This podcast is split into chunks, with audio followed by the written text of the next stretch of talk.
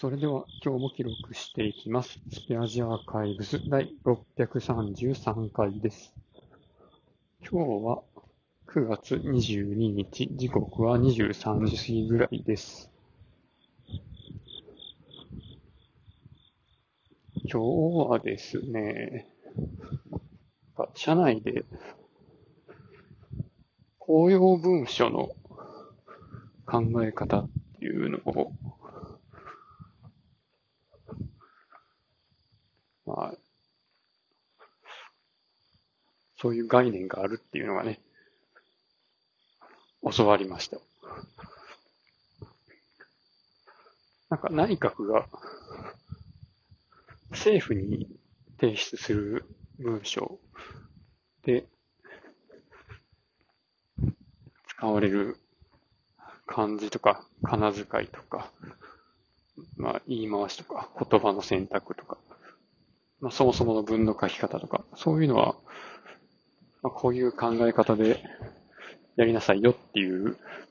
文章をね、訓例とか訓示で出してるんですって。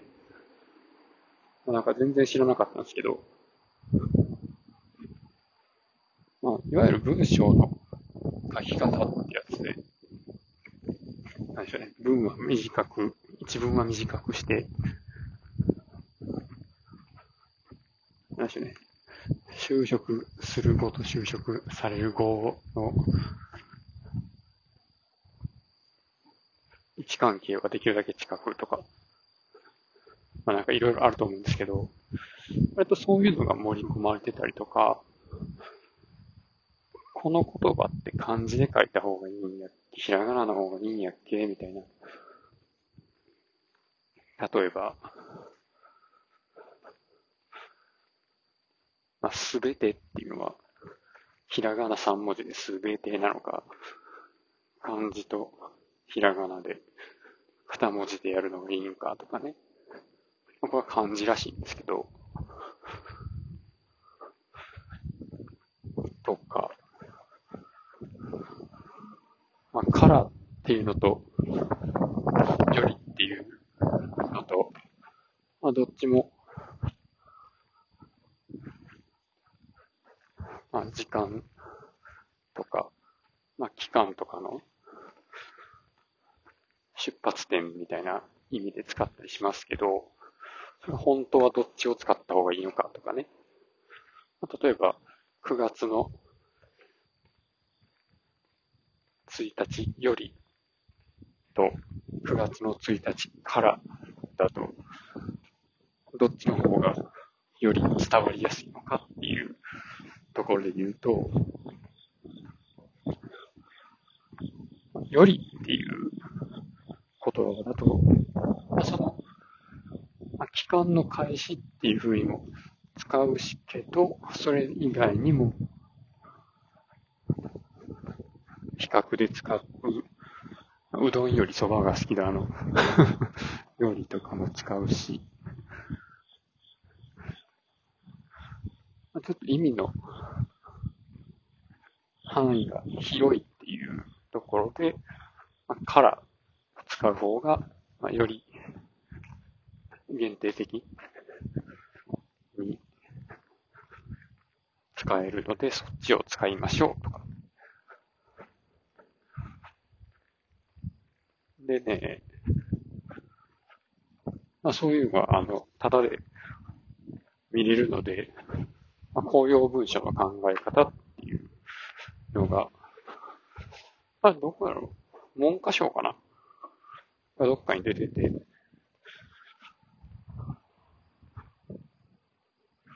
まあ、誰でも、あの、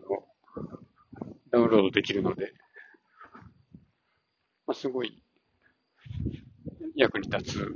資料やなと思いました。なんか文章の書き方みたいな本が読んでよかったよ、みたいな。いや、さすがにそこまでじゃないかもしれないですけど、いや、でも、うん。とか、ちょっとあの、政府の求めている文章に、まあ、書かれていてほしい、まあ、書き方なので、あニュースで使われたり、一般的にまあ、口語で話されるような書き方とはちょっと違うような、まあ、指定があったり、するんですけど、するらしいんですけど、まあ、そういうのも、まあ、かなり参考になると思いますね。なんか、この国交省のここの部署でしか使わない漢字みたいなとかね。なんやねん、それと思ったんですけど、そんなんがあったりとかするらしいです。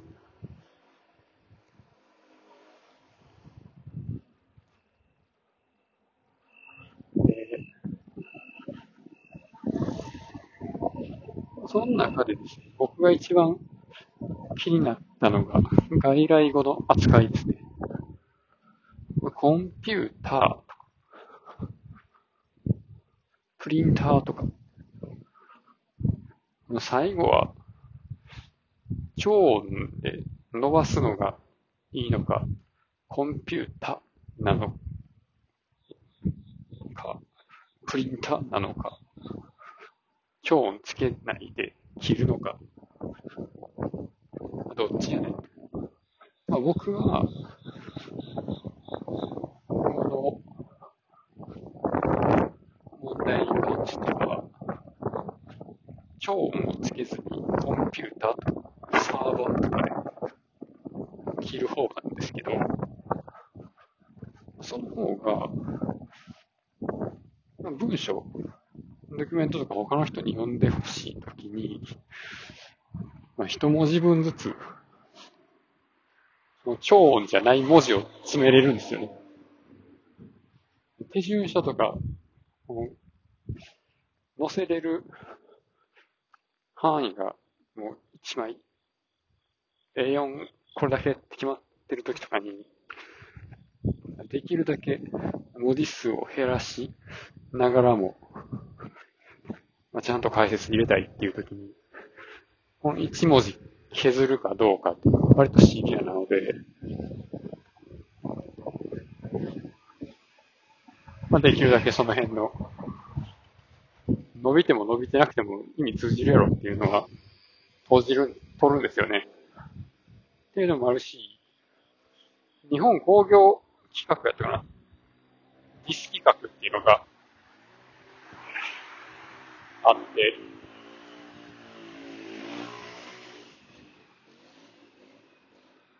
まあ、工業製品の名前はこういう風につけましょうっていう感じの意味かないうので、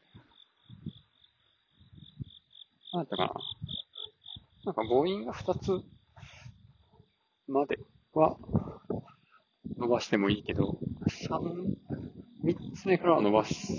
たらダメっていう。そんなやったかな。ふんふんみたいなさ、なんか伸ばさんとダメなんですよね。カーとか、車のカーとかですけど、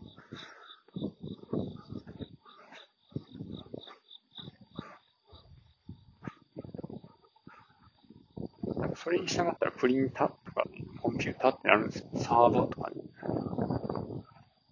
で、まあでもそれに対して、